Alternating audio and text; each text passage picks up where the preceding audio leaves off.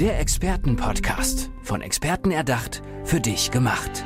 Experten aus nahezu allen Bereichen des Lebens geben wertvolle Tipps, Anregungen und ihr geheimes Know-how weiter. Präzise, klar und direkt anwendbar. Von A wie Affiliate bis Z wie Zeitmanagement. Der Expertenpodcast macht dein Leben leichter. Die Eltern wissen, was gut für ihre Kinder ist, behaupten sie jedenfalls. Aber manchmal ist es ja auch wichtig, selber irgendwie seinen Weg zu finden als junger Mensch, sich ein bisschen auszuprobieren. Und wer uns dabei hilft und an unserer Seite ist, das ist Michael Hegele. Hallo Michael, schön, dass du da bist. Hallo, danke für die Einladung. Michael, ich habe das so einigermaßen richtig gesagt, oder? Also es geht darum, dass du jungen Menschen hilfst, dass sie ihren eigenen Weg ausprobieren und dadurch auch finden. Genau. Wie kam es dazu, dass dass du dich ja diesem Thema gewidmet hast. Ja, ich wurde früher schon in eine Rolle gedrängt, wo ich mich selber nicht gefunden habe, also die auch nicht zu mir gepasst hat. Was war das für eine Rolle und durch wen wurdest du da reingedrängt? Also ich denke, jeder von uns kennt die Situation als Kind, in dem wir uns ausleben können, austesten, also die ganze Welt erforschen und einfach diese Lebensfreude spüren. Mhm. Dann ist mein Großvater gestorben und da habe ich, bin ich so ins Zweifeln gekommen, von wo, wohin mein Weg mich führen wird oder wer ich überhaupt bin, ob ich auch richtig so bin. Und ich wollte auch so werden wie mein Großvater, so ein tolles Vorbild. Und bin dann auf diese Reise gegangen und habe mich dann nach außen gezeigt, wie ich bin wurde aber jedoch abgelehnt. Ich wurde kritisiert, ich wurde gemobbt, ich wurde ausgelacht, auch wenn ich meine Emotionen gezeigt habe. Und das hat mich halt immer kleiner werden lassen. Und so habe ich dann die Meinung anderer angenommen, weil ich gedacht habe, okay, wenn die denken, okay, das ist der richtige Weg für mich oder so muss ich sein, dann werde ich so. Dann wird es wohl richtig sein. Dann mögen ne? die mich auch, ja. ja. genau. Und so bin ich dann hineingeraten in eine Rolle. Er wurde aber immer unglücklicher, unzufriedener.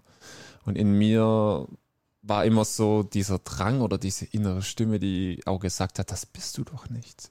Wie warst du da charakterlich? Äh, ja, als du gemerkt hast, nee, so bin ich nicht.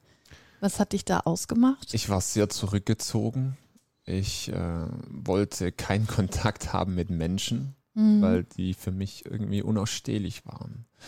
Und immer dieses Eingeprassel, äh, tu doch das oder das ist richtig, dann ich, ich wurde auch schlecht gelaunt und sagen wir so, ich war keine angenehme Person, ja. Wie hast du dann die Kurve gekriegt? Also gab es irgendwie einen Auslöser oder war es eine Entwicklung, dass du dich geändert hast?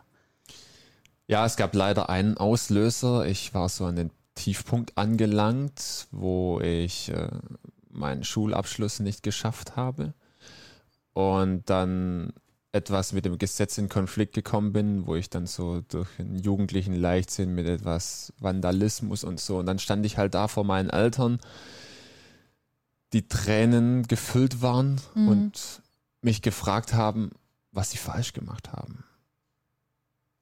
Und in dem Moment wurde mir klar, meine Eltern haben überhaupt nichts falsch gemacht, sondern es ist alles meine Schuld. Ich treffe ja die Entscheidungen. Ich stehe morgens aus dem Bett aus, putze mir die Zähne, ziehe mich um. Das tun ja nicht meine Eltern für mich. Ich habe einfach die Verantwortung für meine Entscheidungen, für, meine Hand, für mein Handeln abgegeben. Und das kann nicht sein. Weil ich war ja schon so alt. Ja, wie alt warst du da? Das war 18, 19? Ja, ja. ja. Ja gut, da, äh, da verstehe ich dann schon diesen Gedankengang, dass du sagst, ja, ich bin da schon für mich selber verantwortlich. Genau. Obwohl du ja auch gesagt hast, auf der anderen Seite war es aber auch das Umfeld, was dich ja zu dem Menschen gemacht hat, der du zu dieser Zeit warst. Also so ein bisschen Schuld war das Umfeld ja schon, oder nicht? Ja, das Umfeld hat auf jeden Fall einen Einfluss und das da war auch so der Punkt, jedoch, jeder von uns spürt ja so ein bisschen im Inneren, mag ich jemand oder weiß der, was gut für mich ist? Ist das stimmig? Wenn der jemand was vorschlägt, zum Beispiel, übt doch diesen Beruf aus oder mhm. wie wär's mit dieser Ausbildung? Dann wissen wir sofort, unser, unser Körper reagiert, ob das übereinstimmt. Oh ja, doch, das könnte mir entsprechen. Oder wenn du dann erstmal so zurückkommst, mh, hm, eher nicht. Ich habe für mich vielleicht, möchte ich erstmal was anderes ausprobieren. Und dann geraten wir einfach in eine Position, ähm, wo wir dann auch wieder unsere Meinung nicht direkt äußern. Und dann spielt natürlich das Umfeld eine Rolle, weil das Umfeld natürlich immer größer ist. Es ist immer, es sind immer mehr Menschen, die auf einen einwirken, wie wenn mit seiner einzelnen Stimme dagegen wirken kann. Und da hätte ich mir jemanden gewünscht, der mich versteht, in welcher Situation ich mich befinde. Und der mich dann an die Hand nimmt und mir zeigt, wie ich meinen eigenen Weg finde. Wie ging es für dich an diesem Punkt weiter, wo du erkannt hast, Mensch, ich habe mein Leben selbst in der Hand und äh, ja, ich treffe die Entscheidung, kein anderer für mich. Wie hast du ab da dann weitergemacht? Also ich habe für meine ganzen Fehler bin ich, also für meine ganzen Fehler bin ich eingestanden, auch für das, was ich getan habe. Und habe dann mein Leben so selbstständig in die Hand genommen, weil ich habe mich ja erstmal so gefragt, was möchte ich denn? ich stand ja an dem Punkt, ich glaube, das kennen auch viele, Schulabschluss, was mache ich denn als erstes, mhm. ja. Und Der Vater sagt, mach BWL, da findest du immer was mit. Ja, so in die Richtung.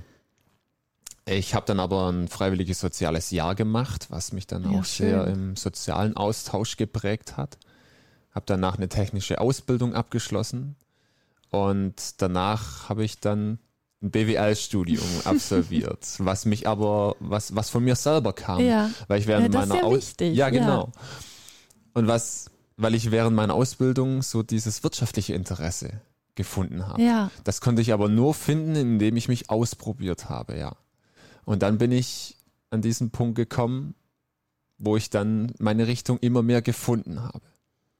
Und was machst du jetzt genau? Also jetzt bist du ja an dem Punkt, du hast gesagt, du hättest dir damals jemanden gewünscht, der dich so ein bisschen an die Hand nimmt und dich begleitet auf deinem eigenen Weg. Jetzt übernimmst du ja die Rolle, richtig? Also genau. du bist ja jetzt für junge Menschen da, die so ein bisschen orientierungslos sind und sich noch ein bisschen ausprobieren wollen. Genau, also ich bin dafür angetreten, um einfach auch dies, diesen jungen Menschen die orientierungslos sind oder auch vielleicht noch nicht so genau wissen, wer sie überhaupt auch selber sind. Das ist mhm. auch ein wichtiger Punkt. Erstmal zu erkennen, was möchte ich denn oder was möchte ich nicht. Und dann auch diesen, diesen Weg dann mit, mit einer gewissen Klarheit dann zu gehen. Und ich unterstütze dann einfach individuell. Also für mich, für mich spielt der Mensch eine wichtige Rolle. Jeder ist anders und da gibt es kein vorgegebenes Konzept, wo du das äh, jemand zuschickst oder so und hier jetzt machst du mal die Schritte und dann geht mhm. es, gehst mal deinen Weg. Da wären wir ja wieder dabei, der würde dann wieder alleine seinen Weg gehen. Aber ich, ich bin damals auch nicht alleine rausgekommen, sondern ich habe mir auch jemanden gesucht, der mich da unterstützt so wie es auch die, die Profisportler oder auch die Top-Manager, die haben auch ihre Coaches, die sie führen und leiten, um besser zu werden und auch mehr zu sich selbst zu finden. Und dafür bin ich angetreten.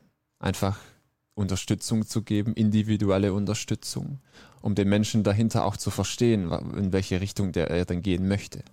Wie alt sind die Menschen ungefähr, die da an dich rantreten und deine Hilfe brauchen? In was für einem, ja, in was für einer Altersspanne berätst du da?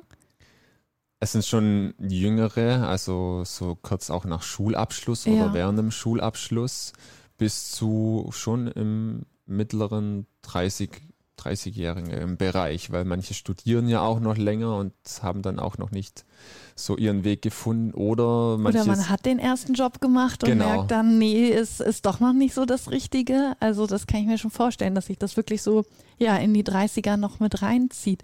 Du bist ja, äh, sagst du uns, wie alt du bist, weil du bist ja selber noch jung. Ja, 29. Und ist es für dich so, dass du dadurch auch noch mal eine bessere Connection zu den jungen Leuten hast, weil du eben ja selber in diesem Alter noch drin steckst und es bei dir ja auch noch gar nicht so lange her ist? Ja, absolut.